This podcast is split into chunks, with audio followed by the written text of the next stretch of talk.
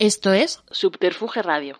Buenos días, buenas tardes, buenas noches. Desde el estudio Alfonso Santi Esteban de la calle Almirante os damos la bienvenida a este primer programa del año 2022 y decimoctava mesa de Casa Cabestani que como siempre tiene lugar en Subterfuge Radio.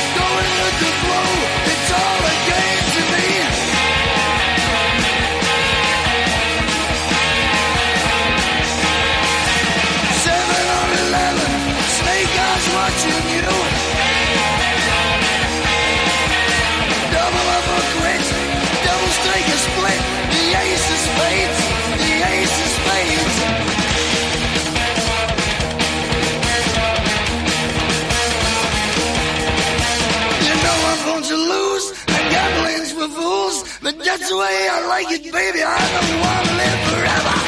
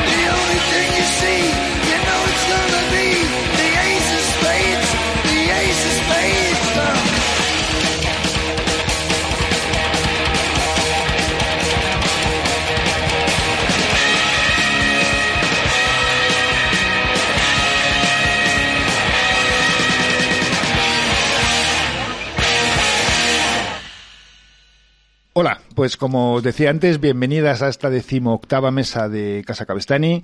Eh, os espero que hayáis pasado unas muy felices Navidades y que hayáis comenzado muy bien este año 2022. Y como estaréis viendo los que nos veis y los que nos estáis oyendo, os comento que hoy tenemos el honor de contar con dos invitadas de lujo, como son Abril Zamora y Samantha Hudson. Samantha Hudson y Abril Zamora. Bienvenidas. Hola. Bienvenidísimas. Pues aquí disfrutando de tu comida, cariño. Sí. A este ¿Qué foodcast es que es... negro que lleva? Huevas. Huevas. Caviar. Sí, bueno, no de caviar, Caviar, sucedáneo. caviar sucedáneo. Es que los sucedáneos molan más que los originales siempre. Bienvenidas a este Foodcast, que es Casa Cabestani. Es un auténtico honor y un, y un Claro, el podcast que- va de comida. Bueno, comemos mientras hacemos el podcast. ¿Y hablamos de comida o no? Bueno, ahora comentamos qué es los platos o qué es lo que estamos comiendo. Ah, o sea, tenemos que darte una valoración. No, no, no, no, no. Aquí no vienes tú a hacer de Jordi. Bueno, la ¿Ha dicho la gente cosas negativas alguna vez de la comida que les has puesto? ¿Has ¿Has dicho algo tan no. criticado? En plan ¿No? de... ¿mm? No. Bueno, eso quiere decir o que cocinas muy bien o que tus invitadas somos muy modestas y muy educadas. sois muy agradecidas todas. Pero bueno, hoy en el, en el Foodcast, en el programa, pues tenemos, volvemos a tener una, una tortilla española eh, con cebolla. Aquí somos de con cebolla. Siempre. Y como plato principal, aunque no es mucho, eh, tenemos un tartar de atún con, con aguacate, del que Samantha ya casi no le queda nada. Y Abril va un poco más. ¿Qué dices? Ah, sí, vale, claro. Es que yo me estoy comiendo la. Claro, la ya se come la-. Claro, se come como pan Claro. Esto se come como un, como un pan. para empujar. Está muy rico, la verdad. Así, ¿eh? Dios mío. O sea, me encanta haber participado en el reality de cocina más importante de España y no tener ni idea de cómo se usa un tartar. Es que yo... Pues yo tampoco lo sabía, me lo estaba comentando así como es podía. que quien la nouvelle cuisine es, es para imbéciles. Tú te lo- yo puedo comer como me dé la gana, en realidad, ¿no? Claro. Que no te impongan Pero nada. un tartar es una cosa de toda la vida, imagino. que ¿Tú no- crees? El cuisine, claro, el pescado ¿Tú crees crudo, que es un- Ya de- lo toman los japoneses hace miles de años, seguro. Claro, de toda la vida, pero no de la No, de cultura aquí, que yo he mamado en casa, por supuesto. Bueno, tú que has vivido gran parte de tu vida en Mallorca, sí has tenido una cultura de pescado, ¿no? No, la verdad es que no. Yo comía fatal, muy mal. Y además mi familia eh, es como de esas personas que no acaba de, de encajar en las sociedades catalanas. Hablando un poco en eufemismos, ¿no? Tienen un poco xenofobia contra los catalanes. También yo creo que son las consecuencias de desplazarte a un sitio y no y ya no sentir ese, esa pertenencia ni estar en el, en el lugar donde tú te has criado y al que tú te querías quedar, porque ellos se fueron de León por cuestiones económicas y de trabajo. Pero bueno, dejando al lado la fobia de mis padres a los catalanes, eh, tampoco he comido mucha comida mallorquina, ¿eh? No te pienses. ¿Tenías variedad cuándo? Porque yo cuando era pequeña mi madre tenía tres platos que cocinaba siempre y nunca fue una super gran cocinera y Sí. nunca tuve mucha variedad a la hora de comer, la verdad. No había variedad, hacía pues carne, cuatro cosas que se le daban muy bien y las repetía. Y yo no comía ninguna de esas, porque era lo peor, de verdad, solo comía pollo. Y acabo de pensar, hace unos días, reflexionando, claro, el pollo tiene un montón de hormonas, porque todo proviene de las macrogranjas, ¿no? Y están todos eh, inyectándoles cosas. Y creo que luego cuando fui adolescente yo desarrollé ginecomastia que es un término clínico del cual yo tampoco estoy mm, muy segura de si es apropiado, pero es como cuando si eres un chico o te han categorizado como chico que te crezcan pechos. ¿Ya? Tiene un tinte un poco transfóbico, ¿no? Como si los hombres no pudieran tener tetas, pero bueno, es lo que me ocurrió. Y eh, creo firmemente que es de comer tanto pollo. O sea, las hormonas del pollo me dieron tetas. Pero te ocurrió de verdad, te salieron Te lo pechos de juro, verdad. me salieron un ¿Y luego montón se de fueron tetas. o...? Luego yo creo que al dejar de comer carne, pues se ha ido moderando claro, y claro. también se te nivelan los, las hormonas, ¿no? Y los niveles de testosterona cuando vas creciendo y te desarrollas. Pero yo, me daba un montón de complejo porque tenía unas tetas gigantes. Mucho más que alguna de mis compañeras. Ya es mira que yo para mí, la verdad. Porque eh, a mí con las hormonas me salieron un poquito de tetas, la verdad, pero luego decidí ponerme porque eran muy chiquititas y me hacía ilusión porque eran mías, pero soy tan grande toda yo, tengo tanta espalda que dije, cara, ya que dentro en el quirófano que me ponga lo que quiera. Ya, es que el pecho de hormonas, mm, aun- aunque estés realizada, yo creo que te sigue dando un poco de disforia. Mm. Porque sigues, es como un pecho, pues de adolescente, digamos. Mm. Pero bueno, con pequeñito. sin Antes de continuar hablando, vamos a presentarnos a nuestra audiencia. Que, bueno, me imagino que ni- seguir comiendo y hablando de tetas. ninguno de, de los que nos estáis viendo oyendo, seguro que en los últimos años habéis estado viviendo en España, no venís de Marte y conocéis perfectamente quién es tanto Abril como Samantha Hudson. Pues Abril es una actriz, directora, guionista, escritora, eh, pues una persona muy muy top que está viviendo un momento muy dulce, ¿no? Con el estreno de, de En la primera temporada sí. de, de una serie de la que Sí. ahora hablaremos. Y Samantha, pues es el revulsivo que España necesitaba, ¿no? Así. Qué bonito. Me encanta lo del revulsivo. Es como esas pastillas que te producen el vómito. ¿No? O un supositorio incluso. Me gusta más la diarrea que el vómito, ¿sabes? Me parece mm, más elegante.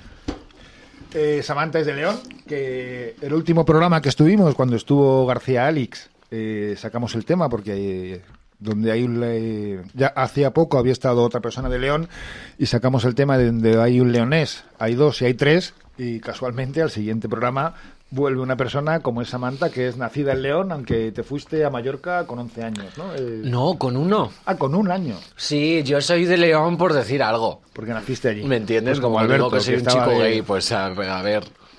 Es un poco lo que me ha tocado, ¿no? Pero en realidad tampoco es que sea muy mallorquina. Pero si tuviera que ser algo yo, abogo por ser mallorquina porque el tema de eres del sitio del que naces, pues a ver. Claro, yo de León no he probado nada. Me voy ahí cada verano y cada invierno, pero es que me he criado en Magaluf. Anda, donde todo el mogollón lo has vivido en primera persona. Sí, por supuesto, hombre. Y lo has cariño, disfrutado en ¿por qué primera te crees persona? que he salido tan histriónica? Mis padres tuvieron una decisión muy apropiada al mudarse a Magaluf para criar a dos hijos. ¿Es tal y como cuentan o hay una exageración por No, es parte tal de y los medios cuentan. de comunicación? Son Es verdad que los medios de comunicación llevan poniendo varios años las mismas imágenes del 2011 y que ya De chicas vomitándome de la calle Exacto, pero además las mismas, porque como siempre es lo único que ve la gente en Mallorca, el noticiario porque han dicho de Magaluf. Y ya identificaba las mismas escenas. Imagino pues que ya tienes eso de archivo, pues para qué vas a grabar más. Y se ha ido moderando por las restricciones del ayuntamiento y tal, pero era bastante heavy, en plan puñaladas, pues el balconing. Cada vez- la primera vez que se tiraba un guiri de un balcón decíamos que había empezado ya la temporada oficialmente. Y luego, pues si pasabas con el coche se iban a porrillo a intentar tumbártelo y zarandeándolo de un lado Pero a otro. fue así, Bueno, eso es así, eso. Sí, a veces dábamos paseos cuando venían mis tíos de la península y claro, pues el paseo era ir a tomar algo por la noche, que es un planazo familiar y muy entrañable si no estuvieras en el epicentro de la droga caníbal. Entonces a veces pasábamos y yo me acuerdo que veía a todas las gogos bailando en la barra, era muy misógino, es un poco un rollo Las Vegas. Y al mismo tiempo tenía su encanto, porque era como una ciudad sin ley. Veías a las gogos, las relaciones públicas vestidas, o sea, como la fantasía sexual de un ej- ejecutivo, eh, un poco grotesco. Y luego un montón de heterosexuales, con camisetas como las de las peñas. ¿Sabes? En plan, so- tenemos un grupo, ¿sabes? Somos, somos una comunidad y vamos a, yo que sé, a emborracharnos y a pillar una prostituta. Era grotesco.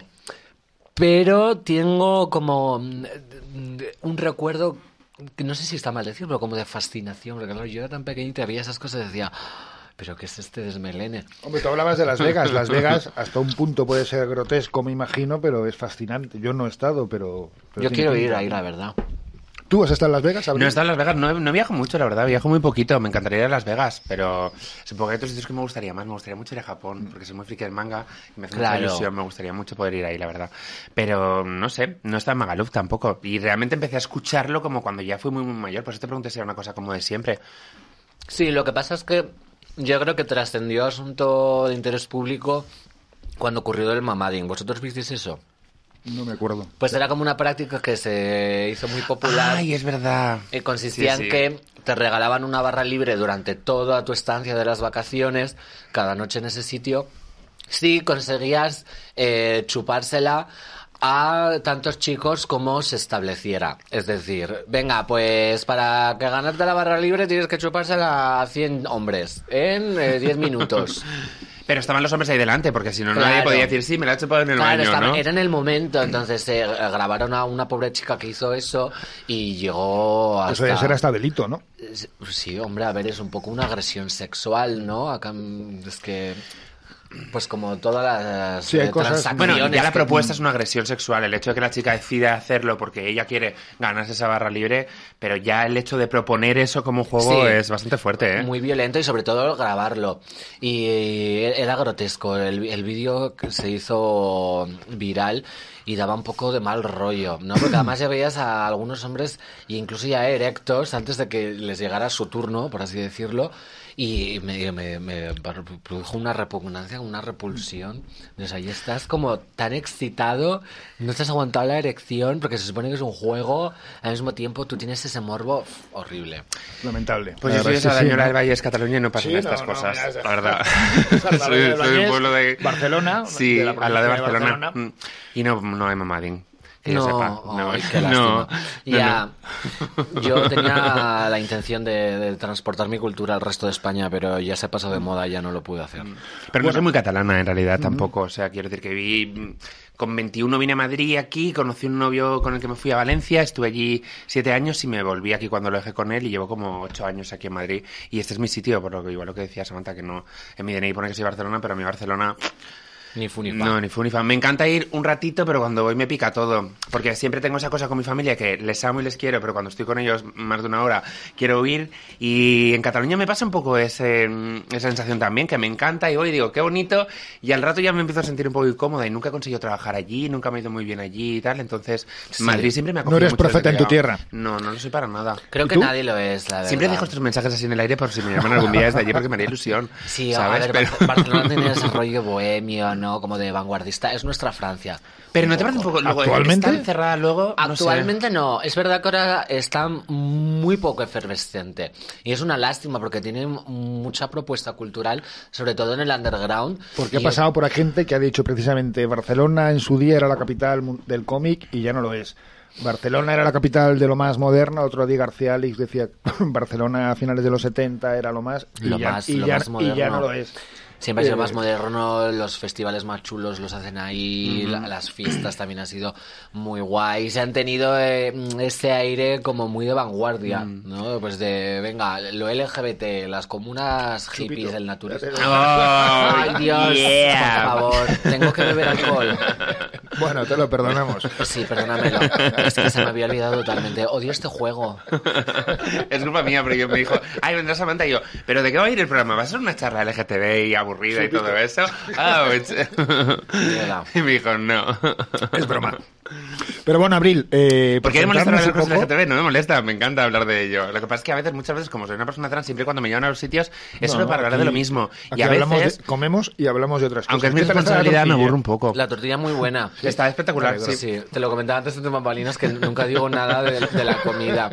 Pero es que es una sinvergüenza. Son unos pedazos de huevos, tiene un color súper bonito, ¿eh? Sí, ¿No? Tiene un color como ahí, ¡guau!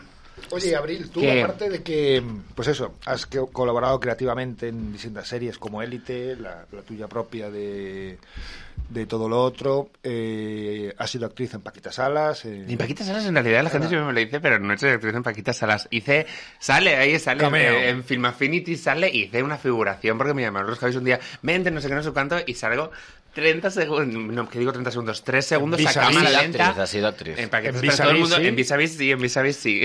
Y en todo lo otro, que es la que es tu primera serie 100% tuya, ¿no? Que Sí, porque hice Señoras de Lampa antes con Carlos Del Hoyo, pero la escribimos entre los dos, dirigimos el primero entre los dos y tal, y es una creación de los dos, aunque yo la viví muy mía también porque la vivimos, fue un proceso muy bonito y muy de amigos, y la vivimos muy nuestra, como si fuera nuestra hija y tal, pero es cierto que todo lo otro he tenido la libertad para hacer lo que me ha salido del coño y he hecho lo que he querido, y estoy muy contenta y siempre lo llevo por bandera, porque como normalmente en la ficción siempre hay un campo minado de esto no lo puedes hacer, aquí he hecho lo que he querido, asumo las consecuencias de lo que no le gusta a la gente y me encanta cuando la gente me dice cosas bonitas, porque es la primera vez que he tenido libertad para hacer lo que he querido. ¿Qué no le gusta a la gente? Porque la serie lo ha petado, Cariño, ¿no? Bueno, pues muchas cosas, muchas cosas. Yo es que no tengo Twitter, pero muchas veces me envían cosas que son como, wow. Pues hay de todo. Hay gente, yo recibo, por ejemplo, ¿Tú has varios visto la serie? mensajes. O- Sí, la ¿La verdad has es visto? que sí. ¿La has visto entera? No la he acabado. Pues es una serie que va ascendente. Te recomiendo que veas el final, que es muy Ah, sí.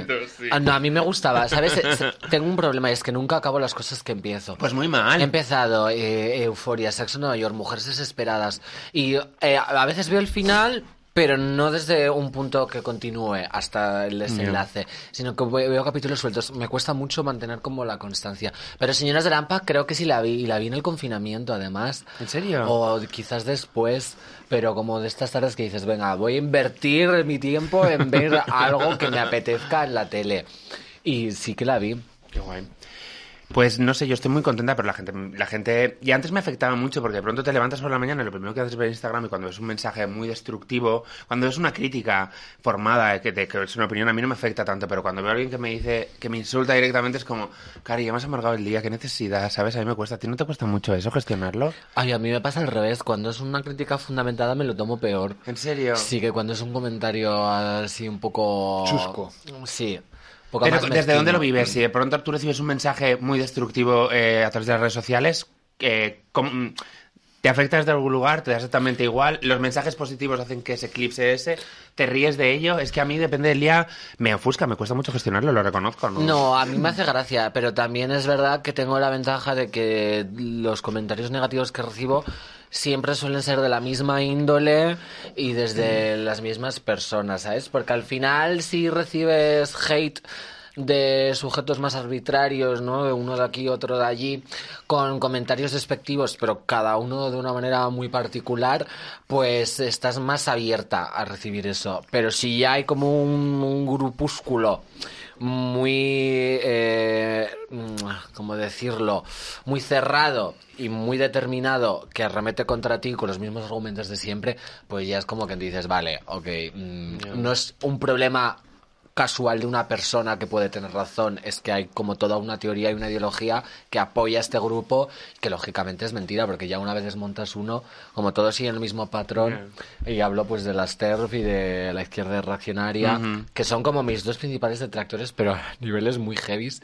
A, a una día de hoy siguen sacando unos tweets que puse eh, con 15 años, que ya se armó un revuelo en su momento, y lo siguen sacando, pero cada vez que hago una intervención en la tele, sobre todo, y mm, el otro día fui a Cachitos Nochevieja y antes de que saliera yo anunciaron mi actuación y en el momento que anunciaron mi actuación recibieron em, cinco quejas al defensor del espectador. ¿En serio? Y era lo mismo, de TERF. pues, Pero las TERF existen de verdad, es que de verdad, o sea, ya, es, es, que... un poco mitología, ¿eh? Te lo digo en serio porque es la sensación que hay cuatro personas y las veo más en los comentarios de la gente que se defiende de que ves que no sé. Yo, por ejemplo, directamente mm, hay pocas TERFs que, que me escriban, pero una vez compartí una movida, como no recuerdo, una movida que vi por Instagram y me escribieron un montón de personas, ¿sabes? Eso lo ha hecho una TERF, que era una cosa que no tenía nada que ver con ningún tema relacionado con eso. Y lo compartí porque me hizo gracia lo que había publicado, que era otra cosa, y la gente, ¿cómo puedes compartir eso? Que es de una TERF, yo no sabía ni... ¿Qué es una TEF? Contarlo a nuestra audiencia. bueno, pues es una persona feminista que no, hoy leí una, vi una foto que era Sister sí, eh, Sisters no, o algo así. Es como, chula. es como una persona feminista que no cree. Eh, ¿Cómo lo explico? O sea, como lo vas a explicar tú mejor que yo, seguro. A ver, es un sector del feminismo que excluye a las mujeres trans porque opina que de alguna manera al haber nacido con un órgano genital mal llamado masculino, has socializado durante tu, tu desarrollo en la infancia con los privilegios de un hombre. Y que luego pues autodeterminas tu género y de alguna forma estás contribuyendo al borrado de la mujer, a invisibilizar los problemas que sufren las mujeres cis, con todo lo que conlleva la regla, el embarazo, eh, tener vagina y estar violentada por tu cuerpo cis. Y incluso a, a apropiarse y quitarle espacios a las mujeres de verdad, que es lo que ellos consideran. Básicamente es una pedorra que dice que las mujeres trans no son mujeres. Con mucho tiempo libre. Efectivamente. que Claro, estaba yo pienso, pensando. jope, o sea, Me estabas haciendo una reflexión y digo, sí que profundiza en ella. en los Eres tan de- radical, tan feminista, inviertes todo tu tiempo y tu energía en atacar a, a una chica que tiene pene. Estás fatal de la cabeza, nena. O sea, pues sí, pero igual que mm, todos estos. Además, hay algo en el discurso un poco como que si fuera una cosa que se elige, como de elección, ¿no? Como el hecho de que tú al ser una mujer trans estás eligiendo eh, ser una mujer y eso es lo que realmente está destruyendo la imagen que tendría que ser de una mujer Sí. eh, normal, entre comillas. Lo, y es absurdo, lo que ¿no? defienden ellas realmente es que tú puedes llevar una falda y un vestido si quieres, porque claro, eso ayuda a su labor de acabar con el género, ¿no? Y de acabar con los estereotipos que dicen que las mujeres llevan falda y los chicos pantalón. Que tú puedes hacer eso siendo un sujeto bajo su punto de vista masculino. Pero otra cosa muy distinta es que tú digas que eres una chica. Y es como, claro, o sea, te cuestionas de mi género y que yo sea así porque lo siento y lo soy, pero tampoco te cuestionas que tú seas cis porque lo sientes y lo eres, porque de nuevo eso es como lo natural y lo que se presupone, es lo establecido. Pero vamos, volviendo. Estábamos hablando que tú, Abril, con tu serie estabas viviendo un momento dulce y decías que no. No, no he dicho que no. Es un momento dulce, pero es que es una cosa de trabajo. No sé, o sea, eh, yo me lo he disfrutado mucho y ha sido muy bonito, pero la gente dice, sí, es una serie, el éxito, no sé qué, no sé cuánto, pero yo me siento igual ahora que hace un tiempo cuando no estaba haciendo este proyecto. Ha sido muy guay para mí, me he enriquecido mucho profesionalmente, he disfrutado mucho haciéndolo, nunca he tenido tanta libertad y he podido tomar tantas decisiones, pero luego es una sensación un poco frustrante todo el rato porque nunca acabas de sentirte realizada, como yo me siento muy también pues una intrusa en el trabajo, me siento un poco estafadora siempre conmigo misma eh, y nunca me acabo de convencer a mí misma de que lo hago bien y todo eso. Cuando luego lo veo, hay cosas que digo están bien o están mal, pero luego cuando la gente me dice cosas positivas nunca las veo como un verdadero éxito porque intento quitarme el... No sé cómo explicarlo, como que el trabajo no puede ser el éxito en mi vida, sino hay otras cosas que deberían simbolizarlo mucho más. Ha sido fenomenal, me podido comprar una casa gracias a este proyecto, estoy muy contenta y ojalá se haga una te- segunda temporada que no lo sabemos porque voy a dar trabajo a un montón de amigos, como hice en la primera, y me hace muy feliz. Pero no sé pero si no es un por- momento tan por- dulce o no, no. Por ejemplo, para mí fue mucho más dulce cuando estaba rodando la serie que este momento de ahora. Cuando iba todos los días a trabajar y tenía un montón de reuniones y dirigía, que ahora, a posteriori, que, que sí, mucha gente me dice cosas muy positivas y todo muy guay, pero hay algo dentro de mí que es como... ah, no sé, que también este sentimiento contradictorio hace que siempre esté con, que nunca esté muy crecido y que siempre esté como muy abajo. Hombre, no sé, esto en, en algunas personas puede tener un condicionante familiar o histórico, ¿no? De decir, me dedico a una profesión que no es lo que esperaban o que no es lo que creían, y aunque me vaya de puta madre, mi subconsciente me dice que no es lo que esperaban de mí Nunca y, no lo, nunca y no lo disfruto. Salir en la, yo, por ejemplo, en las profesiones artísticas creo que siempre necesitan esa validación como salir en la tele para que tu familia te diga, ¡hey, qué guay, por fin estás Sí. haciendo algo! Si no, eh, es siempre como, ¡ay, Dios mío, hay que ver y tal! Entonces, es una maravilla porque yo esa validación familiar o, y tal ya la he tenido, gracias a Dios, pero es muy injusto cuando ves gente que está empezando que hasta que no tiene esa validación de haber salido en la tele, aunque esté haciendo lo que sea, no acaban de validarte y es una pena, ¿sabes? Ya, bueno, a ver, es que claro, está ese mito de que las, los trabajos artísticos y es- esos como cosas bohemias eh, tan Bueno, son esotéricas. muy esporádicos económicamente y eso es verdad. Y como madre yo querría que a lo mejor... Ya, Pero pero, es- también pero es vas a ser un muerto de hambre porque pintas disgusto en tu cuadros. casa. Voy Amor, si trabajo en una empresa de restauración, posiblemente tenga un contrato temporal, vaya yendo y viniendo y unos salarios, pues, eh, más bien deleznables. Y también es estar en una situación muy precaria, ¿no? La otra manera, pues a lo mejor estás un pelín más eh, inestable. Pero a lo mejor te sientes más realizada. No lo sé, ¿eh? también es verdad que las artistas están muy frustradas. Ya, pero porque hay algo, yo siempre lo veo en la gente de mi entorno, sobre todo los actores, que eh, vinculan mucho su personalidad al trabajo, que si no están trabajando no se sienten realizados y se ofuscan muchísimo y tal. Y yo lo único que estoy orgullosa de... Bueno, si lo trabajas no comes, ¿no? Mm, Bueno, sí, pero... mm, Salvo que- Pero es diferente, es hayas como de sensación. Tú Es una hacer un cuestión de cortometraje, identidad. Sí, exacto. Puedes hacer un cortometraje sin cobrar, pero sentirte, eh, he ido a grabar esta mañana y tienes material y tienes cosas que decir y- activa, ¿no? Y, y estás en activa. Yo, por ejemplo, eh, he sido pobre siempre. Mi, mi, mi padre se murió hace muchos años y mi madre ha trabajado limpiando siempre. Siempre hemos sido pobre. Y cuando era muy pequeña me generaba mucha ansiedad no tener dinero. Pero cuando fui adulta y me vine a Madrid, que no tenía un duro, y iba a comprar con calculadora, porque de pronto es como, "Mm, solo puedo gastar esto. Entonces, era muy frustrante, pero al mismo tiempo eh, llegó un momento en el que dejé de trabajar de otras cosas, que es como solo tengo este dinero, pero que luego no haciendo las cosas que me gustan. Entonces, como nunca he tenido gente a mi cargo, nunca he tenido grandes responsabilidades económicas, poder elegir lo que haces y tal para mí fue muy gratificante. Entonces llegó un momento en el que dije, pues ya no voy a ser camarera más, porque solo con este episódico que he hecho aquí Puedo contar todo este mes a ver qué sale. Y claro que lo ibas alternando porque necesitabas comer y pagar el alquiler, pero siempre me he sentido muy tranquila en...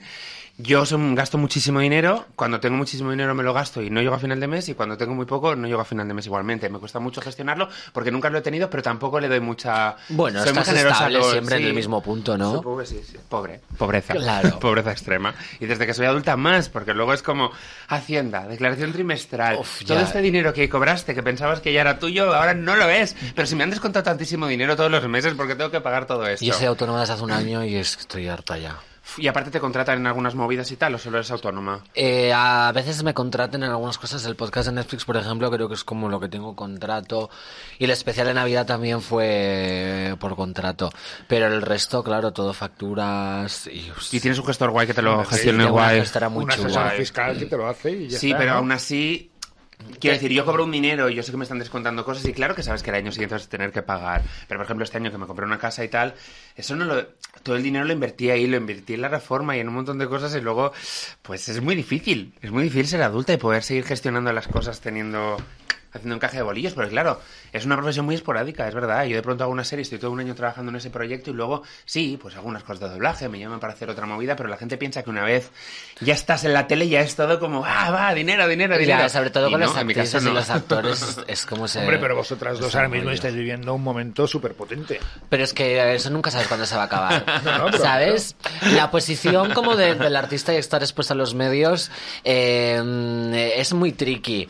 Porque, claro, y además mucha gente se piensa que ah, si tú vas a hacer una entrevista a una televisión o a una radio, te Te pagan. pagan, claro. Y es de mentira, o si tú haces una portada para una revista o un reportaje en algún medio, que te están pagando y, y no te pagan ni un duro, pero tienen ese concepto como de que si sales en medios te va bien económicamente. Y normalmente suele ser verdad, porque cuanto más medios sales, pues más trabajos, porque más cosas de Más anunciantes te quieren, ¿no? Y si te lo gestionas bien, haces dinero. Pero mm, yo por lo menos, y creo que ya también no dejamos de ser asalariadas. Y cuando se te acabe el tirón y ya no te contrate ni esta plataforma de streaming ni esto, ¿qué vas a hacer? Claro, y yo conozco muchos actores que han trabajado mucho durante y luego han vuelto a ser camareros. Entonces, cuando Sí. yo he trabajado poco y no era, no era, no es que sea muy conocido ahora, pero antes era más fácil para mí volver atrás y nunca se me han quedado los años por volver a ser camarera o dependienta, ¿sabes? Pero supongo que cuando ya llegas a hacer cosas, Claro. debe ser emocionalmente más complicado.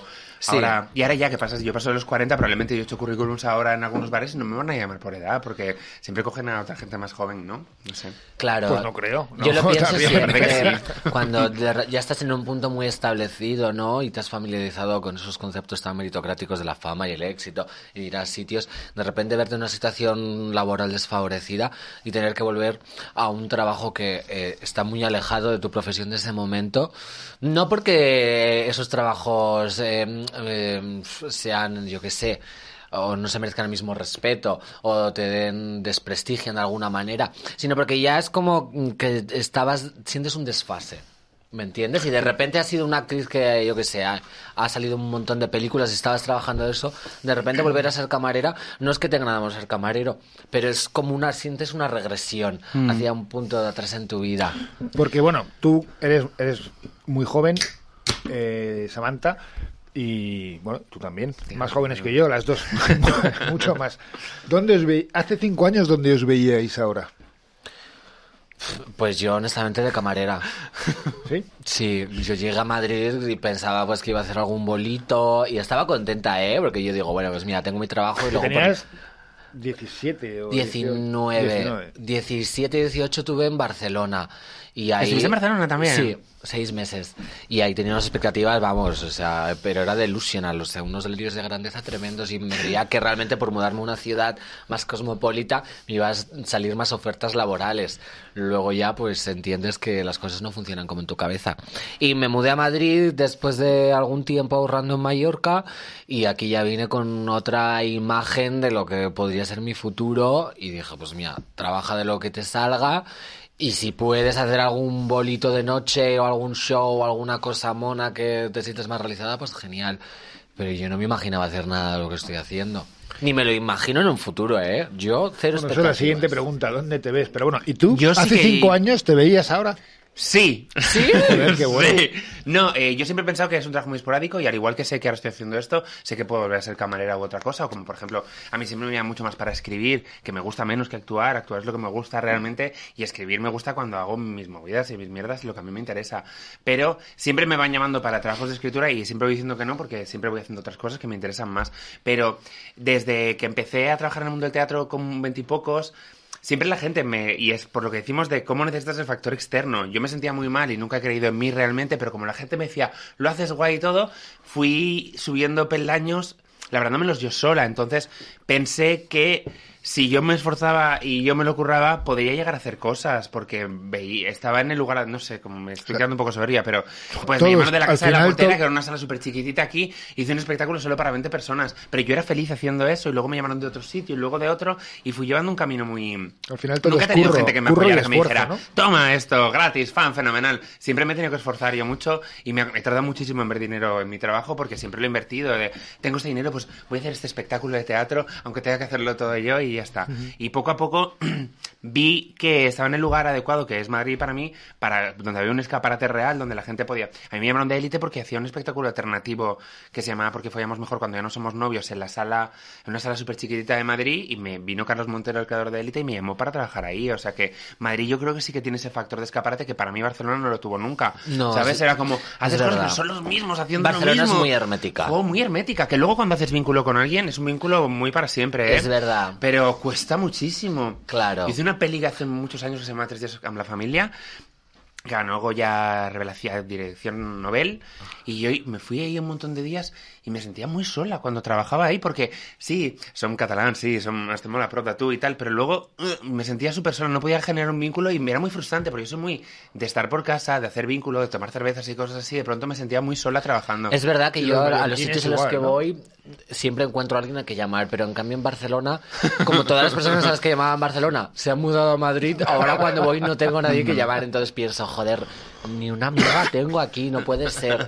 Que conoces gente, pero no es como de... Pero en Madrid, si no vivieras aquí, conoces un montón de gente que dices, me voy a quedar en tu casa, me puedo Claro. quedar en tu casa el fin de semana, o voy a ir, vamos a hacer algo y tal. Y en Barcelona, yo tengo una amiga Sí. que es como mi hermana, que siempre intento ir a verla, porque es como mi familia, pero no tengo muchos amigos, y no es porque no los haya sabido mantener, porque soy muy pesada, y doy mucho la chapa con la gente, en serio, sino es porque realmente son gente muy tancada, ¿sabes?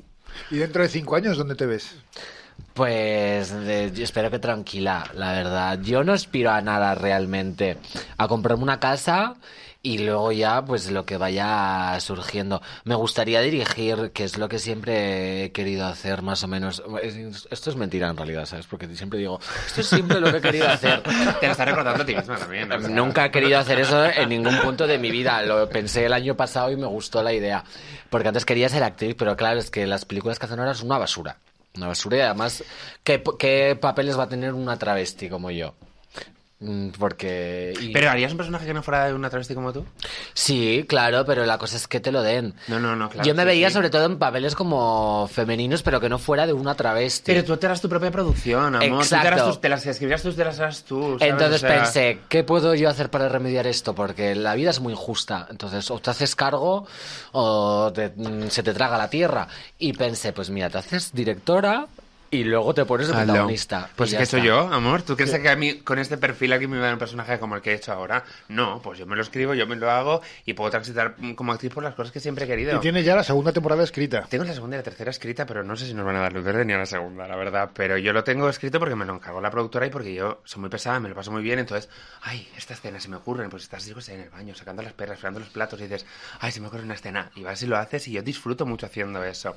Entonces no lo he visto como un trabajo. ¿Tienes datos de audiencias o de No, visualizaciones? no, y es la peor parte, pero yo cuando trabajaba entre 5, al día siguiente yo me levantaba y decía, ay, hemos hecho un veintitanto de audiencia, qué maravilla, uy, ¿cómo hemos bajado esta semana? Oh, Dios mío, qué mal, mira esto. Entonces, eso es muy guay, te da un baremo real, que no son los comentarios de Twitter, pero aquí en las plataformas todo es secretismo. Entonces, yo no sé si lo ha visto la gente, si no lo ha visto. Yo recibo muchos mensajes muy positivos, que sean más o sean menos, con eso. Y siempre miro Film Affinity, por ejemplo, que soy muy pesada, me encanta, y entonces veo la puntuación, la gente que vota, y eso, pues es guay, ¿sabes? Porque es como estar conectada con la gente sin necesidad de pasar por un, un montón de comentarios negativos donde te insultan y te dicen que eres lo, lo peor. Entonces, yo, por ejemplo, dentro de cinco años, no me gustaría ir en un lugar diferente. No aspiro a nada. Yo quiero decir, no es que haya tocado techo, pero siempre he hecho castings para afuera, para Los Ángeles, aunque hablo fatal inglés y tal, y nunca... Te has sentido... Es que a mí me gusta estar aquí, me gusta trabajar con la gente de aquí, me gusta trabajar con mi de foto Carlos Cebrián, con mis amigos, que con los que... trabajar en Estados Unidos. A mí no me interesa, de verdad. Te lo digo de verdad, pero es que no tengo ambición. ¿no? Yo he hecho A una peli con Sofía Loren. Me llamaron para, claro, Unidos. me llamaron para hacer una peli con Sofía Loren, mi primera peli internacional, y la hice ahí, y ya he hecho esa experiencia, y ahora tengo una peli en Italia de terror de vampiros, que me encanta el ¿Ah, terror. sí? Sí, hago de la madre Bueno, del es que protagonista. su peli la vi yo porque yo la traje al podcast a entrevistarla. Qué chula.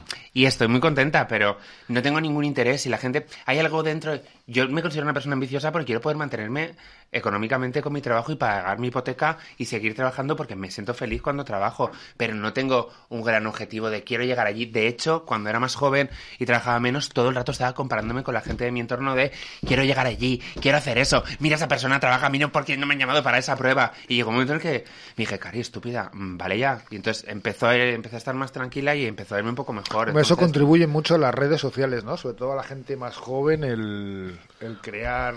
el- Pero tú no te puedes comparar con nadie porque lo que tú haces es tan personal y tan único que no hay gente en tu entorno que digas, porque ser actriz, hay muchas actrices, pero siempre ves cuando alguien te presenta que cuesta un poco presentarte porque eres tan, que haces tantas cosas y son tan personales. Ya.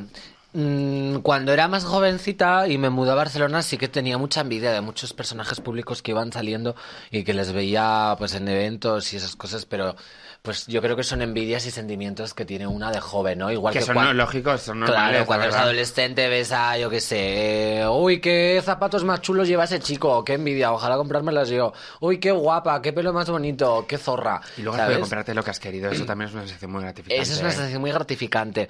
Pero mm, yo creo que el problema es que se generan unos referentes muy concretos y se da por sentado que esas personas tienen que representar o que representan de alguna manera eh, a toda una generación. ¿Sabes? Y al final yo creo que la ideología aspiracional es muy tóxica porque no puedes pretender vivir la vida de otra porque no son las mismas circunstancias ni el mismo contexto. Entonces es lógico que la gente esté muy frustrada cuando intenta vivir la vida de otra. Y yo por eso ya hace tiempo que me despojé de las expectativas y voy trabajando un poco sobre la marcha. Sí, espero estar bien. Y me gustaría conservar un poco este nivel que llevo ahora, no de repercusión en los medios ni, ni de cantidad de trabajo, sino como de estabilidad, sobre todo económica.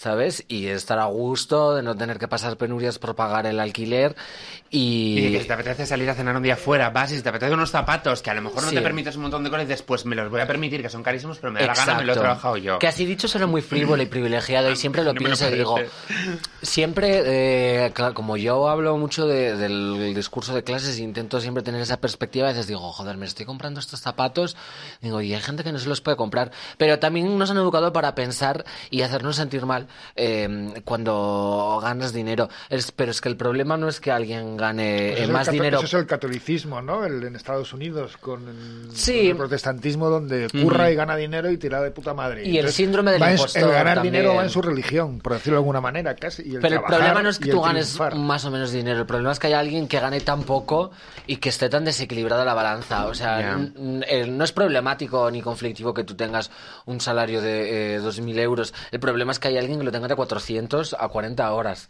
¿sabes? Porque además hay dinero de sobra para eh, equiparar estas cantidades. Entonces estoy ahí como en conflicto. Pero al futuro le pido que estar tranquila. Salud, dinero y amor. Tampoco, Qué navideño me da es. igual. Al futuro le pido, es muy ¿Sabes? navideño. Amor, bueno, depende. No lo sé, a mis amigas, ya está. Tampoco quiero nada. Mi el día, que, el día que te conocí tenías una cita después, me acuerdo perfectamente. Ay, Dios mío, ¿con quién era? No me acuerdo. Jo, tengo una cita ahora, no sé cuánto y tal. Ala. Recuerdo que llevaba, que yo iba con un tanga y una, y una Sí. minifalda roja. Dios mío, ¿con quién era esa cita? No me acuerdo. Uf, pues he tenido citas con tres hombres, no sé cuál de los tres. Oye, vosotros que sois referentes, ¿cómo lo gestionáis? Uy, Ah, Cari. eh, sí, yo no, y a mí me he echado un poco para atrás siempre la palabra porque no- Sí. yo no me considero muy referente. Es maravilloso, siempre lo digo, cuando padres y madres de niñas, niños trans te dicen cosas bonitas, es muy guay, es muy emocionante, pero a mí me gusta quitarme la etiqueta porque me parece que te encorseta un poco y a mí me gusta hacer lo que me dé la gana en todo momento y a veces soy mal hablada, como fatal y no siempre estoy Pero ¿por pensando en lo, lo que digo lo llevas y en lo que o- al proyecto. mundo trans? Eres directora de una serie, eres guionista. Por- no, eres pero porque me han pasado así, cariño, quiero decir, Pero claro. también puede ser un referente para gente que quiere escribir libros. Pero no escribir es así. guiones, Yo, yo no recibo mensajes de quiero escribir libros y tal, y no me importa, y, lo- y me parece fenomenal. Quiero decir, lo llevo al mundo trans, pero porque es lo que se me ha dado y yo intento llevarlo por bandera y utilizarlo eh, y dar un mensaje en torno a esto, aunque sinceramente soy muy poco trans en general. Quiero decir que es que no. Por eso nunca me siento muy. No estoy en las manifestaciones siempre, eh, porque mi trabajo de reivindicación lo hago desde mi trabajo, desde mi propio trabajo y desde mi presencia en los lugares, pero no estoy siempre como hablando de ello y tal, pero es inevitable que no estamos preparados para que yo como persona trans solo sea como una directora. A mí cuando se me presenta en los lugares muchas veces se me dice la palabra trans y hace poco salen fotogramas, la directora trans no sé cuánto y pienso, a Hal Berry la actriz dirías la actriz negra, ¿sabes? Pero yo entiendo que es un proceso lento en el que estamos avanzando y que es normal y no me molesta tampoco, ¿sabes? O sea que yo sé que soy más referente trans que referente directora y me encanta, no me molesta, ¿sabes? Y tú sí lo comentabas, ¿no? Decías, ¿por qué me voy a comprar esto si hay gente que no se lo puede comprar? O a lo mejor gente que me ve va a querer comprarse eso y no se Ya. lo va a poder comprar. En y- concreto, con ese tema, intento no enseñar tampoco las cosas que me compran. Y la verdad es que a veces las marcas me envían eh, ropa y yo accedo, por supuesto, porque no soy tonta, pero nunca les hago stories. Y también me siento mal porque a veces pienso, jope, es que la chica del showroom no tiene nada que ver con Amancio Ortega, entonces a lo Ya. mejor le viene bien que yo le ponga esto. Pero me lo suelo tomar todo bastante eh, a broma. Y intento que mi contenido sea eh, mm, bastante narcisista, para que engañarnos. Pero claro, porque la gente al final quiere consumir el personaje. Entonces, si ya empiezo, me han regalado esto de Bimba y Lola. Bueno, es, regalado auténtico, tal". es un contenido auténtico. Quiero decir, a, a mí, por ejemplo, si me contacta una marca de algo que no me interesa, voy a decirle que no, pero porque al fin y al cabo lo estoy enseñando yo. O si te- una marca de eh, maquillajes que te están con animales o movidas así, vas a decir que no, Pero porque eso es, ser realmente no va eso es ser consecuente, ¿no? Claro, pero entonces, eh, probablemente, quiero decir, si a ti te regalan un abri- un abrigo de una marca cara o lo que sea y te gusta de verdad, tampoco está mal que lo puedas mostrar, ¿no? En realidad.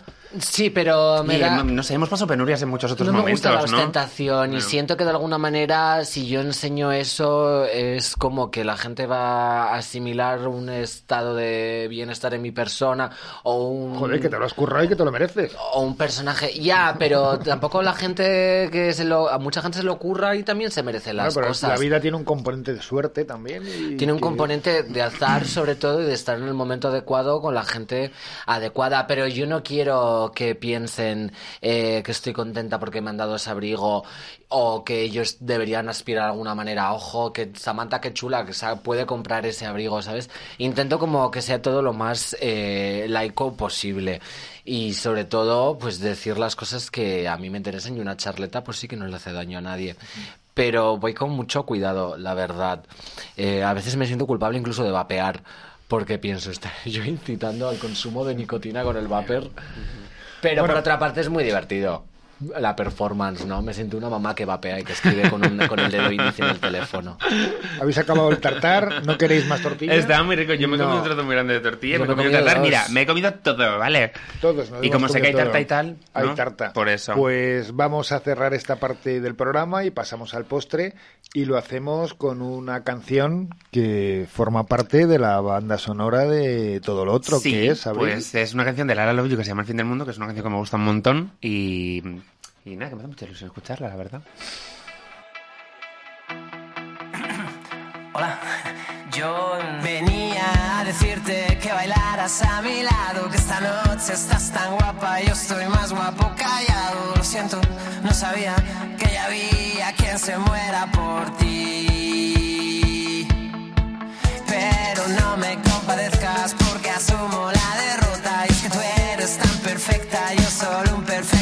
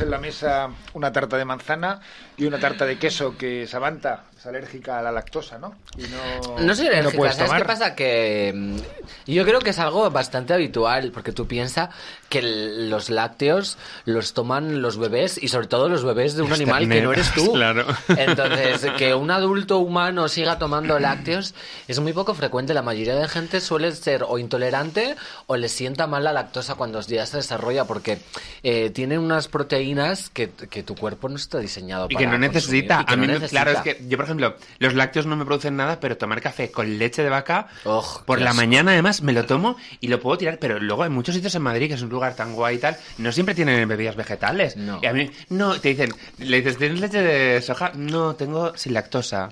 Cari, sin lactosa sigue siendo leche de vaca. Ya, ese- eso es muy gracioso. Pero yo ahora, eh, con- la performance siempre me ayuda a superar todos estos obstáculos, estas situaciones tan abruptas que se presentan en la vida. Entonces, cada vez que me dicen que no tiene leche vegetal, pido siempre un ristretto. Y así me siento una italiana, una borde con una peca encima del labio. Es como, ah, no, bueno, pues un ristretto.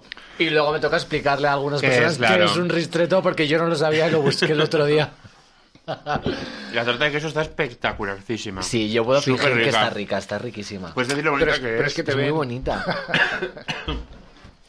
Ay, Dios mío. La Oye. manzana está increíble, ¿eh? Mm, está muy rica, sí. ¿Qué, qué pasó? ¿Cómo es tu paso por Masterchef? Pues breve, pero lo, lo bueno y breve dos veces bueno, ¿no? Me lo comentaba antes con Abril, que eh, mucha gente me reconoce por Masterchef y yo no lo entiendo muy bien. Supongo que será la magia de la televisión, pero claro, dos programas tampoco muy demasiado aprovechados. Es verdad que se armó mucho revuelo, pero claro, porque estaba ahí, pero no os penséis que salí más Bueno, que pero también te vio mucha gente que a lo mejor no te había visto antes, ¿no? Eh, porque es otro tipo de público. Sí, porque pero tampoco Española- estuve mm, demasiado apañada. O sea, quiero decir, no fue el momento televisivo de mi vida. Así como, por ejemplo, Pasapalabra, creo que sí que fue un puntazo y estuve muy apropiada. Masterchef no estaba comedida, pero tampoco estuve despampanante. Entonces, por eso no lo entiendo. Pero ahora, pues yo soy Samantha de Masterchef y ella es Abril de Paquita Salas. Totalmente. Bueno, pero al final, ahora con todo este rollo que pasaba con la pobre Verónica Forqué y tal, Masterchef al final es un proceso de montaje de imágenes donde te muestran y te dirigen hacia donde te quieren dirigir, ¿no? A los espectadores, por lo menos, ¿no? ¿Te dirigen hasta hacia donde te quieren dirigir? Eso es así. Ellos, es- yo entiendo que montan el material que tienen para contar la historia como quieren contarla, pero no hay mucha persuasión ni... es- no sé si Por lo menos de manera eso. literal, no. O sea, a mí no me decían nada de nada. Claro, no te dicen enfádate con esta persona o equivócate No. con esto o qué mala No, pero sí contaban que desde el punto de vista del montaje, cuando deciden que alguno tiene que salir o que no da juego o que no lo quieren, pues siempre empiezan a sacar planos chungos de él, cuando se enfada, cuando grita, cuando está mosqueado con alguien, y empiezan a crear en la audiencia una sensación de, joder, qué tío más, más chungo, más raro, fíjate, se está, Ya. enfada- se está enfadando con esta pobre y a lo mejor están cogiendo Ya. una imagen suya enfadado que ha pasado 10 minutos antes, ¿no? Y es un proceso de... Yo eso lo tenía muy claro. Y como tampoco quería que se me malinterpretara, decidí decir cosas que simplemente fueran absurdas. Pero claro, algo que es lógico, tú lo puedes llevar tanto al prisma de lo bueno, lo acertado, como a lo de lo negativo y lo inoportuno. Pero si de repente dices una chorrada soberana, ¿qué haces con eso? Porque claro, la gente, yo los montadores y a mucha gente es gente moderna, pero también yo creo que Televisión Española a la hora de montar las imágenes... pues Hacen lo que- que pueden también con lo que tienen, supongo, Claro. ¿no? Tienen un, metraje y lo montan como pueden. Pero si llamo a mi plato y he visto una ardilla, ¿qué vas a decir con eso? Claro. Y además intenté no mostrar ninguna emoción cuando me valoraban. ¿Sabes? Ni enfadarme, ni ponerme triste, ni estar contenta. Como estar muy neutra. Esa era mi estrategia. Un poco también para yo llevar el, bien el estrés. Porque, ¿Te genera estrés aquello? hombre, te lo tomas muy en serio. Ah, sí. Porque como estás en ese juego, pues a Y es- son jornadas muy largas de trabajo. ¿Cómo funciona eso? Es que no pues un programa es una semana de rodaje. Todos los días y tal, haciendo cosas. Tres días a la semana, uno por cada prueba. La de cocina individual, exteriores y expulsión. Y luego, pues entre los viajes y a veces te dan unas clases especializadas para aprender a preparar algo que te va a salir en- dentro de dos programas, vete tú a saber. Eso pues al ¿Te dan clases especializadas? Sí. Qué guay. ¿Has aprendido cosas que has aplicado luego en tu vida? No. O te dan clases, se supone que tienes que ir tú ya aprendida. que la gente pues está cuatro meses preparándose. Yo honestamente miré la escuela online el día antes y literalmente, además, horas, y estuve horas mirando todo, utensilios de cocina, em, tipos de cocinado. Y llegó un momento que cerré el portátil y le dije a mi compañero de piso, Iñaki, estoy preparada. y fue, era mentira. O sea, luego llegué ahí y dije, pero que es una olla express, no entiendo nada. Y, pero también es divertido. Yo pienso que la gente no debería prepararse. Yo también creo que es mucho más divertido así. Yo no veo más, más- bueno, más eh, con gente conocida cuando eh, no quiero que cocinen bien, no quiero que hagan cosas guays. Claro. Quiero ver cómo se esfuerzan, cómo tienen el tiempo contra el reloj y cómo se ofuscan. Claro, y además también es lo chulo, ¿no? Cuando coges a una celebridad, de ver cómo se desenvuelve de manera genuina en un ámbito que no es el suyo. Pero si ya vas preparada, pues a mí particularmente se me rompe la magia. Yo quiero conflicto, porque Claro. la trama necesita un nudo y un desenlace. Pero si todo es eh, Mary Happy Flower y cosas bonitas, no hay chicha, no hay Pero sí te argumento. aconsejan o te mandan a restaurantes al principio para que veas me cómo es a una, restaurantes, me hace es cocina, ¿no? O Para que trabajes. ¿En serio? Yo creo que sí. Mm, a mí no me dijeron Yo creo que el Miki Nadal este ha estado en diverso con David. Sí, a ver, luego a medida que vas avanzando el programa, pues te llevan a tal sitio y tú ten en cuenta que mucha de esa gente ya, o sea, Miki Nadal ya conocía a David Ya de eran Diverso y a un montón de personas pues ya se- tenían muy buenas migas con, con cocineros, pero yo, sí, yo es que yo vengo de Chueca, entonces ¿qué voy a, a tener yo? Y además debo ser, yo no tengo ni una amiga famosa. O sea, todas mis amigas están en el anonimato, entonces, claro, si te codeas con una estrella Michelin, pues a lo mejor es más fácil dar clases. Igualmente, tiempo, tiene más años Nadal también que tú. Sí, también es verdad. te vas a ir labrando ahí, pam, pam, pam. sí, pero igualmente no te pienses que... que, Que tienes ganas de eso, yo lo entiendo, claro. ni de sí, ser sí. amiga de ninguna celebridad. No, Pero hay celebridades que son muy majas y hay que hay gente que, son, claro, que son muy majas. Pero yo digo que no he encontrado todavía ninguna como que me, que me transmita la super mega buena onda de mis amigas. ¿Quién es, quién es la que más, la celebridad que conociste que mejor buena onda te, te dio? Yolanda Ramos. ¿En serio? Sí, bueno, y Jordi Cruz del podcast, pero claro, ahora ya es mi amiga, entonces ya no es una celebridad. Pero sí, es una celebridad, es una celebridad y es tu amiga. Puede ser que sea, que sea ese criterio personal mío el que hace que no tenga amigas famosas. Porque Samantha tienes un podcast que se llama Sigues ahí, ¿no? Sí, efectivamente. Yo estuve, yo estuve. yo estuve en los primeros programas, en el tercero así, ¿te acuerdas? Sí, sí, sí, sí. La trajimos. Eh, Y hay y esa gente muy molona siempre, ¿eh? La verdad es muy que dispar, ¿eh? es muy guay. cada, yo pensaba que la segunda temporada eh, siempre pienso como que ya se me han acabado los, los carretes y digo, ¿y ahora a quién vamos a traer? Pero los invitados han seguido manteniendo el nivel y ahora lo hacemos en vídeo. Lo cual me viene fenomenal porque así se ven los looks que llevo, porque antes íbamos a la cadena ser a grabar y yo me podía un modelazo, pero claro, la radio es lo malo que tiene. A no ser que nos estéis grabando como ahora mismo. Pero yo estoy muy contenta, la verdad. Es como una cosa que me hace sentirme realizada. Y además así gano tablas, ¿no? Por si algún día me quisiera dedicar a, la- Pero a se la te da radio. guay, se te da bien objetivamente, de verdad. Yo me sentí muy cómoda cuando fui, pero luego Ay. he escuchado unos más y es verdad.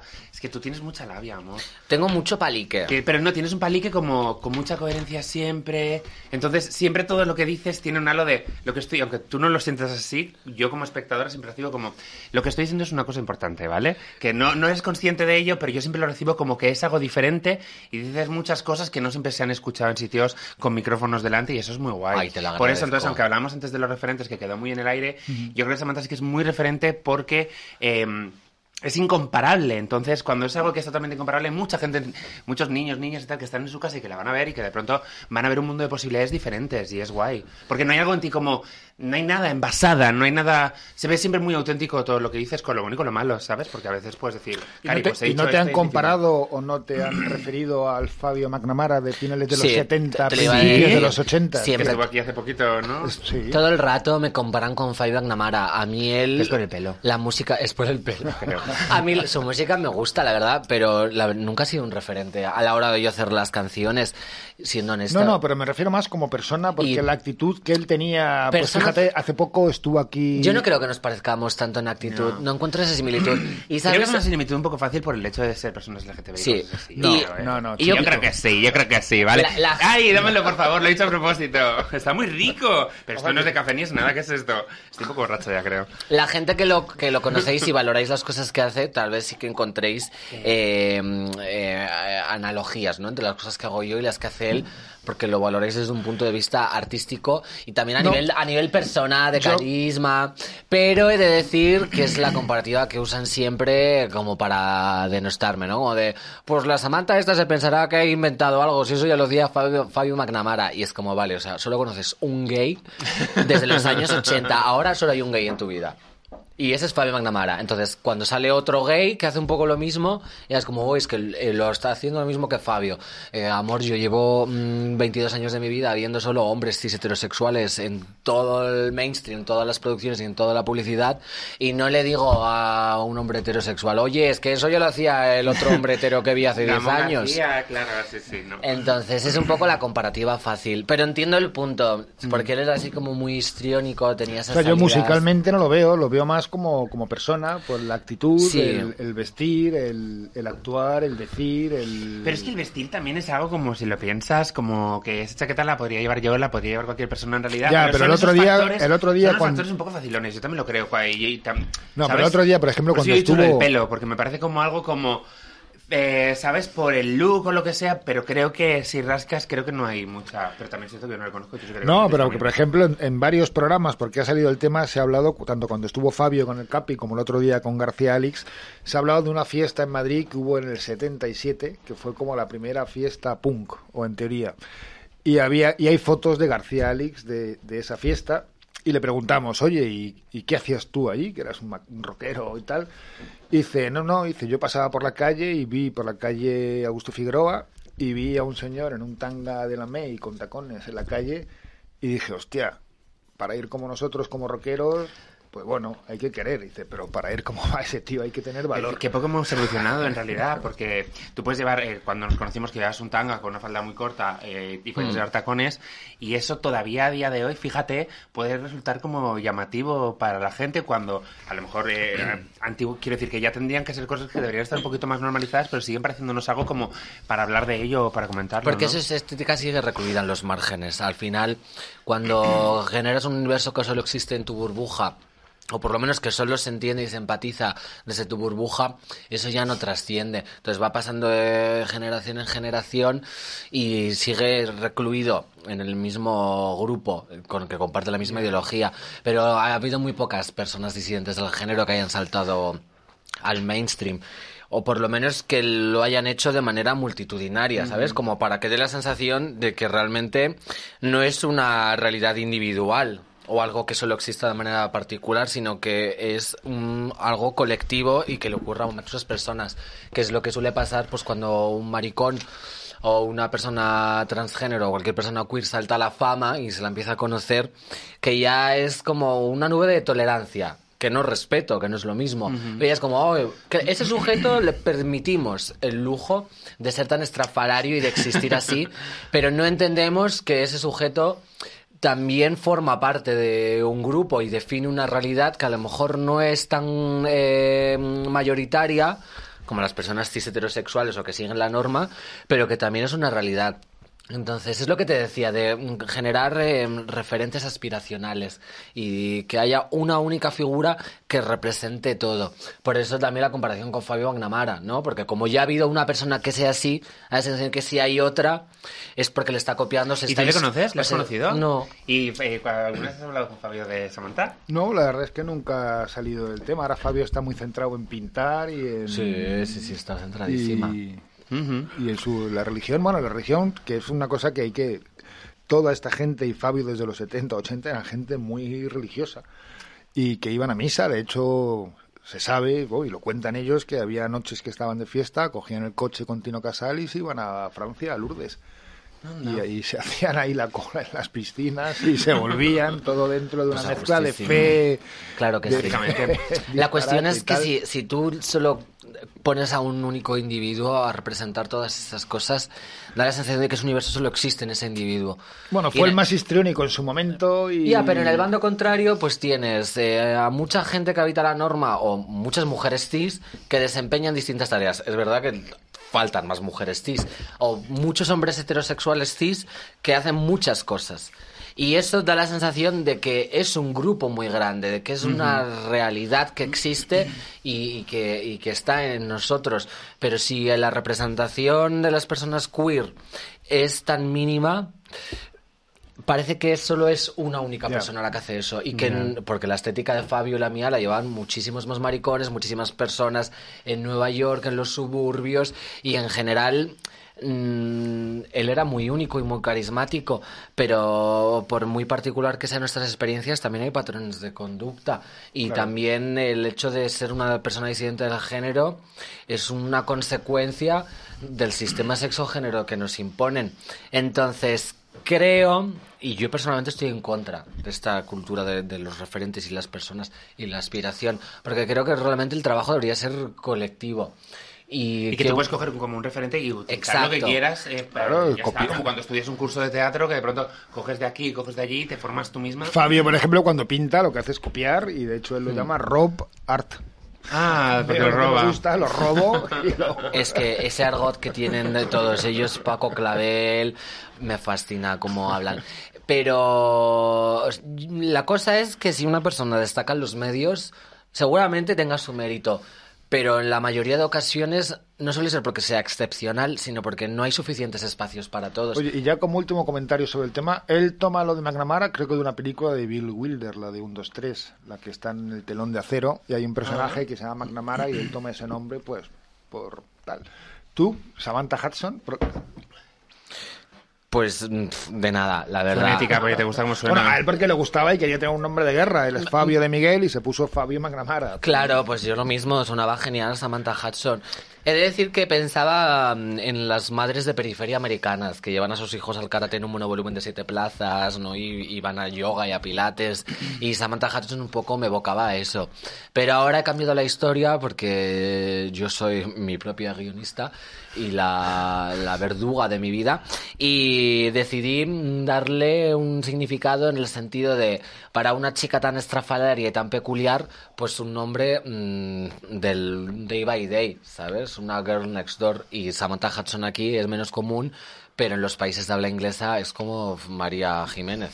Oye, ¿y a vosotras quién os da soporte? ¿Quién os para los pies o os levanta cuando os Yo no lanza necesito el- que nadie me dé ningún soporte, No. ¿vale? Yo me paro los pies yo sola y me- cuando me levanto. No, no sé, o sea... eh, yo soy una persona que realmente me cuesta mucho apoyarme en los demás. Me cuesta muchísimo llamar a alguien para contarle que tengo un problema, pero no me cuesta tanto contar una buena noticia a la gente de mi entorno porque sé que les hace ilusión. Pero supongo que... Que nadie, que en realidad tú te apoyas en gente, yo no me apoyo. Y tengo muchas amigas de verdad, o sea, no quiero. Me ha costado mucho, por ejemplo, aprender a delegar en el trabajo, que es una cosa que he aprendido este año, de no tengo que hacerlo todo yo sola. No pasa nada por delegar en los demás, pero siempre he sido como, me gusta tenerlo todo bajo control y soy muy pesada. ¿Cuántas veces he dicho ¿Qué soy muy pesada hoy? Escorpio. Con ascendente Capricornio. Ah, sí, bueno, es un buen mix. Pero nací el 11 del 11 a las 11. Y me salió una carta astral súper bonita con un triángulo. ¡Wow! Yeah. Y ¡Qué chula! Pues el 11 es un número maestro. A mí me encanta. De hecho, mi, yo soy Bricia Morán. Yo nací el 11 también. ¿En serio? ¿De qué mes? Del 9, el 11S. ¡Wow! Muy chulo la Diada de Cataluña también. ¡Wow! ¡Boom! Genial, las, las efemérides favoritas de mi padre.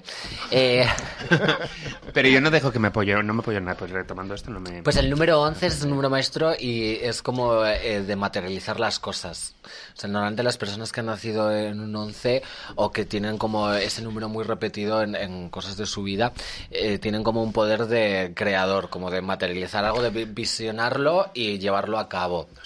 Nosotras, vosotras efectivamente. Yo nací el 11 del 11 Efectivamente. a las 11 de la mañana, que son las 11, que no las 23. Pues mira, eres triple maestra. vale. Súper. Y tú en momentos bajos o momentos de subidón tienes quien te... Eh, si te soy honesta, no tengo ni momentos bajos ni de subidón. O sea, quiero decir... ¿En serio? Tengo ¿En momentos- serio? Un, momen- un momento como el que estáis viviendo vosotras No me lo dos, creo, es ¿eh? No complicado ha que no se os vaya las ¿no? tartaletas, yo no me creo eso. Ten- tengo momentos de bajona de pensar, uy, qué cansada estoy, estoy abrumada. Pero mis emociones, mm, no sé si será eh, algo muy peculiar, pero no tengo picos emocionales. Y a lo mejor recibo una buena noticia de te van a pagar tanto dinero por hacer esto que es lo que siempre has querido hacer.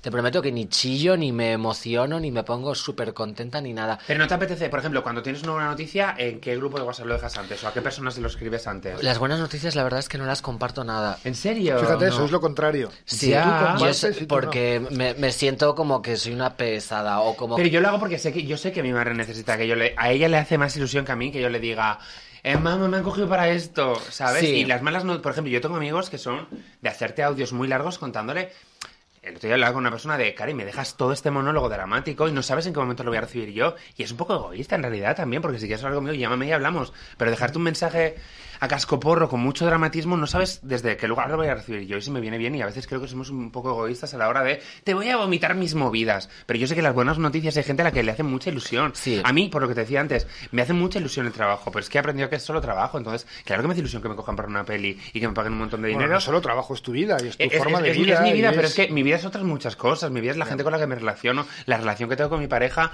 eh, mis perras a las que amo, o estoy intentando que sea así, porque es que antes mi vida era trabajar, trabajar, trabajar y no me importa, estoy disfrutando con el trabajo un montón, estoy 24 horas pensando en el trabajo, qué alegría y tal. Y ha llegado un momento en el que me he sentido un poco limitada en mi propia vida y estoy buscando actividades que hacer. Estoy empezando a hacer una movida que se llama Felting Needle, que es una lana que la picas así con unas Sí. aguas y la conviertes en muñecos. Se me da fatal, lo hago fatal, pero es la Ya he única visto vez. que has puesto Lo- lo- lo he puesto. los muñecos, Todo el sí. mundo lo ha criticado. ¿vale? Pero. Me encantan los vídeos que hacen como de, de cocinitas Pa, pa, pa, pequeñas pa, pa, y luego claro. cogen un huevo fritito Y y, dije, ¿qué hago? Necesito hacer algo que no tenga que ver ni con escribir, ni con dirigir, ni con ser social, porque a mí me pasó mucha factura el hecho de, hola, ¿qué tal? Soy una persona súper maja. Ah, He sido tan polite en muchos momentos que me ha comido un poco en mi propia vida, por eso necesito mucho salir, emborracharme, aunque luego al día siguiente me sienta mal por las cosas que digo. Pero... Me he intentado convertir en, como soy referente, ¿vale? Tengo que ser una persona súper maja, bien con todo el mundo, súper simpática, Sí. porque conozco gente que nunca han conocido una persona como yo, entonces siempre quiero darles una imagen de, para que luego puedan decir, he conocido una persona así, es así, es guay, qué bien. Entonces me he sentido un poco como... "Ah", y entonces me veo con la necesidad de explotarme a mí misma y buscar cosas que no tengan que ver un con poco el el rollo, el rollo americano, ¿no? Me debo a mi público y voy por No, la no, calle no es, no es por, no es- no por- es el público, porque a mí no me cuesta, yo no hago un esfuerzo, pero me ha comido un poco el hecho de quiero ser maja con todo el mundo y estoy así todo el rato colocada, checando ojos y sonriendo, porque en realidad no soy yo, soy yo, es una vertiente de mí, yo no estoy fingiendo nada, pero me he esmerado mucho en ser maja siempre con los demás porque me ha dado mucho miedo Sí. que las cosas que he hecho se me puedan malinterpretar y a la mínima a veces subo fotos en stories y digo, ay, voy a borrarlo porque alguien va a pensar que... O con lo de sexualizarme, por ejemplo, sexualizarte en las redes sociales. Yo siempre soy muy, tengo soy muy insegura conmigo misma, pero a veces de pronto te sientes guay y te haces una foto eh, como te sale del coño, la subes porque necesitas ese refuerzo positivo porque yo soy muy insegura. Necesito que la gente me diga, qué guapa, qué bien, no sé cuánto, Ya, qué no malo. cosas así que son... Pero yo a veces me cuestiono a mí misma y luego me siento mal por hacerlo, porque a veces, yo por ejemplo, antes recibía mucho odio en Instagram y muchas cosas muy feas, y desde hace un tiempo recibo muy poco, ¿sabes? O sea, que la gente me dice cosas muy positivas, pero...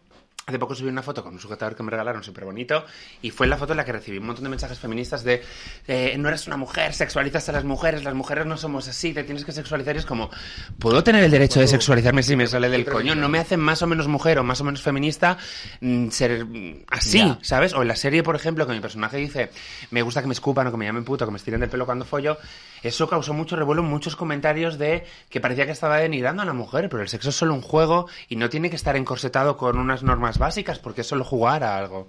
Bueno, y además que tú puedes permitirte el lujo de no remar siempre a favor del progreso, porque es agotador intentar enfocarlo siempre con un prisma de autocrítica y Pero es lo que tú has dicho cosas- antes, quiero decir. eh, y vuelvo a hablar de la transexualidad, pero no voy a decir las palabras para no tomar más chupitos que estoy borracha ya. Quiero decir, si hubiera muchas personas trans, yo me podría permitir ser un poco más yo, pero a veces me da la sensación cuando voy a lugares, cuando voy a una conferencia donde soy la única persona trans, o la gente te dice, nunca he conocido a una persona trans antes, donde siento una extraña responsabilidad de ser de un modo concreto eh, para que la gente se lleve una sensación. Si hubiera muchas personas más... eh, en medios y todo eso, a lo mejor no, no Pero sé es que tampoco te tienes que preocupar de qué sensación se la gente de ti. Tú eres Pero tú es algo que no se controla al, al final. Y además nuestra sociedad está configurada de tal manera que tú tengas que destilar tus emociones dependiendo de cada momento. Y se ve muy mal que si estás socializando con alguien o quedando con tus amigas, a lo mejor estés callada o no intervengas mucho de la conversación y el diálogo, porque se presupone que cuando estás dialogando y estás en un entorno de ocio, tienes que estar contenta, alegre, intervenir e involucrarte. Y yo creo que eso es erróneo, ¿sabes? Porque no quiere decir que no te estés mm, relacionando de una manera apropiada.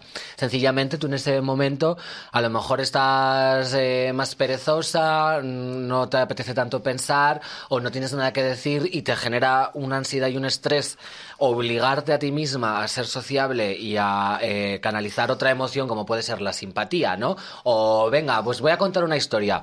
Pues a lo mejor esa historia te apetece mucho contártela, pero no en ese momento. Entonces, también hay que normalizar que la gente no socializa toda O que de la no misma contestes un manera. mensaje cuando te Hombre, llega automáticamente, con- ¿no? Lo, lo hablamos el otro día con los actores cómicos que a veces les para la gente por la calle. Hazme reír. Hazme reír. Yo soy un tío serio que Pues cuando trabajo espejo, pan- hago reír a la gente. Págame. ¿eh? ¿Sabes Claro. qué decir? Yo trabajo y me pagan y si quieres que te haga monólogo, pues contrátame y voy a tu casa y te hago reír. Yo me acuerdo hace poco estaba con un- Sí. hace unos hace unos años con un actor y le pararon dos chicas por la calle y le empezaron a contar un proyecto de la España rural que si quería participar en una peli y tal.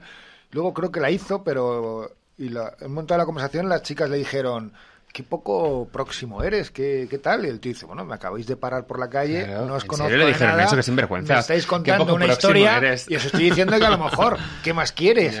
¿Sabes? Venga. Pero que la No. gente tiene muy poca empatía, entonces a veces estás muy encerrada en lo que tú estás viendo y tú estás percibiendo. Y si tú evocas y proyectas eh, gratitud, amabilidad, relaciones públicas, sociable, y, y eso es lo que tú estás viendo, a veces estás tan concentrada en ti misma que no eres capaz de conectar con la otra persona y pensar, no me está respondiendo como yo esperaba, pero a lo mejor eso no tiene nada que ver conmigo. Quizás simplemente esté en ese punto y puede ser amable y estar interesado sin necesidad de impostar una sonrisa, que no quiere decir que seas menos tú, No, pero no, no, es- lógicamente tus emociones las las controlas, las performas y las enfocas en momentos específicos. Y o pues lo mismo pasa con las llamadas emociones negativas. Se muere mi madre y si no lloras parece que eres una insensible. Pues a lo mejor yo proceso la tristeza de una Totalmente, manera sí, sí, distinta. sí. O a lo mejor me apetece hacer un chiste en ese momento. Entonces, mm, hay muchos claustros en la vida y yo no estoy dispuesta a vivir tan acotada. Entonces, creo que la gente debería mm, tomarse la libertad de entender sus emociones, tampoco ser unas egoístas, ¿sabes? Y si alguien te está hablando, pues Hombre, esto mis amigos Intervenir más de esa íntimos manera. lo saben, pero yo el día que murió mi madre me fui a un concierto, tenía la entrada hacía dos Genial. meses, quería verlo, Pues muy bien. digo, ¿podemos hacer algo? ¿Ya? No, pues venga, pues nada, nos vamos al concierto y, ya, Es que lo de y la muerte- lo de y la mañana muerte- Mm. volvemos, ¿no? Pero hoy ya no se puede hacer nada. Pues Está ahí- preconcebido que tienes que reaccionar de un modo concreto y es muy frustrante porque eh, te cuestionas en plan de, Hombre, no estoy reaccionando como en la gente... concierto, estás Claro. en otro sitio, pero estás disfrutando del No, no, ¿sabes? Claro, pero No eso- pasa nada, no quiere decir que quieras poco a tu Claro, madre si claro, no lloras claro, o no sí, vas claro. a, a estar de luto. ¿Qué concierto Eso de alguna manera Pues es intencional para seguir manteniendo el orden establecido y que todas las personas entren dentro de una categoría. Entonces la gente que se sale de eso, ya no solo por pertenecer a X colectivo, ser una persona disidente de tal, sino ya pues eh, em, yo qué sé, tener un trastorno límite de la personalidad o ser esquizofrénica. Mm, La psiquiatría ha hecho mucho daño y a veces eh, tomas pastillas y no es, no es necesario. Porque si escuchas voces o tienes eh, percepciones sensoriales que los otros no, no captan y que solo están en tu cabeza y tú misma eres la única que las percibe, pues a lo mejor tiene algo de negativo o a lo mejor no. También creo que más que en- enseñar y obligar o coaccionar a las personas para que puedan ser normales o puedan habitar esa normalidad y dar clases de, venga, pues si te cuesta ser sociable, eh, aprueba estos tips. Podríamos enseñar también a la gente a que sea empática y a que entienda que no todos tenemos las mismas emociones, ni la misma eh, química, ni tenemos la misma psicología y que se puede realmente hacer una labor desde los dos bandos para que haya un consenso. Entonces, mm, yo tengo fobia social. Pues no te voy a, a obligar ni a darte unos tips para que salgas de tu casa si me apetece irme a un concierto. Te voy a hacer entender que me parece estupendo que rechaces mis planes si no te Claro, no te voy sientes a decir por qué no en el vienes, por qué no sales, hay que ver, Hablando que de- salir. O Hablando voy de- a poner de mi parte para hacer unos planes contigo en los que tú te sientas cómoda y compartir tiempo. Si al final te aprecio y valoro mi amistad, yo también estoy dispuesta a dar. Hablando de conciertos, que estamos en una casa de la música, vuestro último concierto, El de Aitana. Fui al concierto de Aitana, me encanta Aitana. Y me invitó a su concierto y fui y me lo pasé fenomenal, la Qué verdad. chulo. Y hoy voy al Legend Senra. ¡Ah, yo también! ¿En serio? ¡Hola! ¡Qué fuerte! ¡Hermanas del once! ¡Qué chulo! No conozco, Mira, conozco pocas canciones, o sea, Yo porque es- también. me Continuáis, encanta, vale. continuáis la fiesta luego. Sí, hay una, hay una fiesta después o algo así. ¿Ah, sí? Sí, creo que sí. El Club Malasaña me parece. Anda, Mm, mm. uy, Vamos, qué, amor, qué qué peligro, por favor. Ya, joder, yo no me acuerdo del último concierto al que fui. ¿Y el primero? El primero fue uno de la Zoe. ¿En, serio? En, Pues en en Joder, qué Barcelona. joven eres, de verdad. No, es que yo no, no había ido nunca a conciertos porque era como algo eh, para lo que no tenía dinero y el poco dinero que tenía pues lo invertía en irme de fiesta. La verdad es que nunca me centré mucho en, en- en eso. Pero al de la Zoe justo coincidía que era eh, concierto más luego la fiesta. Entonces Qué me guay. encantaba. Y fue muy divertido verla porque a mí ella me encanta. Y tú actúas ahora en Madrid en febrero. Sí, el el ocho y 19 media. que ya están agotadas y luego el día 20. Habéis prorrogado un segundo día. Sí, y me hace Qué mucha bien. ilusión porque el 8 y medio siempre me ha parecido un club como referente Es que nunca he ido. ya, pero es muy guay, Son ¿no? mil, mil y pico, Sí. mil personas, ¿no? Sí, sí, Qué sí. guay. Muy chulo y además eh, lo llevan las Elecan, Ocho y que también Belén es y Luis, sí, un sí. sello de aquí y de los cuales yo tengo una cover en el nuevo disco de Aburrida de Estar Salida, que fue de las primeras canciones que escuché de Electroclass y de las primeras que me animaron un poco como a hacer música. Sí, es verdad que esa canción venía en el. Super en serio o en uno de, Sí, en, en en, ese, en ese disco y tal. ¿Cuál fue el primer concierto al que fuiste tú? Yo, jope, así total. Lo tienes que recordar. pues, Siniestro fue total. ¿En serio? En el año 86, creo. Qué chulo. En... Yo mi, mi fue presentando Spice el baile. En el el- Palau Sant Jordi. Sí, hice campana en el instituto para ir y fui sin decírselo a nadie, con mi amiga Silvia. Lloré y todo, fue horroroso, pero fue muy divertido. Bueno, para mí también fue muy emocionante porque tenía 10 16 años, podías antes irte solo a los sitios o podías entrar y cual, y fue un concierto muy, muy emocionante. Bueno, nos están avisando Eh, desde ha fuera de que, fantasma con un cartel y que ha dicho de exactamente que por qué estamos muy a gusto, Yo no pero el programa nada. se nos Yo no he leído nada, es que entró con un papel como, sabes quien pueda, como saca tu propia Yo me he imaginado que el papel es como Sí, además terminar. mala idea, lo has escrito como con un boli Ah, azul, claro, para que no lo muy veas. flojito, o sea, eh, no se veía Es como nada. dicen de los opositores que toman apuntes en bolígrafo verde porque luego no se puede fotocopiar. ¿No se puede fotocopiar el bolígrafo verde? Entonces luego dicen, ¿me dejas los apuntes? Mentira. Es que en verde no, No te se- salen las ¿No fotocopias. se puede fotocopiar? Y hay gente que No, lo hace no, la verdad, hay cosas que no entiendo en la vida, como eh, yo que sé, los CDs o la imprenta. Me parece que no deberían haber existido jamás. ¿Qué dice? Los CDs, La cariño. imprenta. No, la imprenta me da igual, pero los, CDs... estoy en la disquera. Ay, chicos, Abril, un Samantha. ¿habéis estado a gusto? Muy a gusto. Mucho. Y he comido Sí. súper bien, que es lo más importante. agradezco que hayáis venido, pero con muchísimo. mucha- Estoy un poco borracha, la verdad, también te digo, ¿eh? Claro, es que yo he hecho muy bien en no beber eso. Que eso es un peligro. Un peligro total. Pues esta mañana nos levantábamos con la triste noticia de que en hora americana había fallecido Ronnie Spector, la que fue mujer de, de Phil Spector y cantante de las Ronettes. Y queremos despedir este programa con una de las canciones más emblemáticas de ellas, como fue el Be My Baby.